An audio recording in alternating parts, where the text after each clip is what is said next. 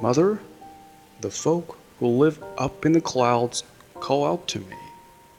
We play from the time we wake till the day ends. We play with the golden dawn. We play with the silver moon. I ask, but how am I get up to you?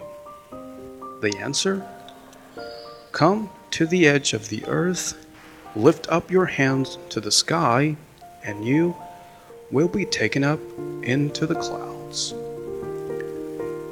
My mother is waiting for me at home. I say, How can I leave her and come? Then they smile and float away. But I know a nicer game than that. Mother, I shall be the cloud and you the moon. I shall cover you with both my hands, and our housetop will be the blue sky. The folk who live in the waves call out to me. We sing from the morning till night. On and on we travel and know not where we pass.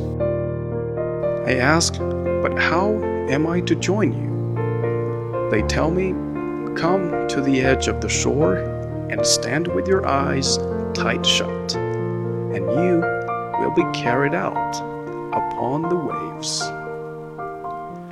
I say, my mother always wants me at home in the evening. How can I leave her and go? They smile, dance, and pass by. But I know a better game than that. I will be the waves, and you will be a strange shore. I shall roll on and on and on and break upon your lap with laughter. And no one in the world will know where we both are.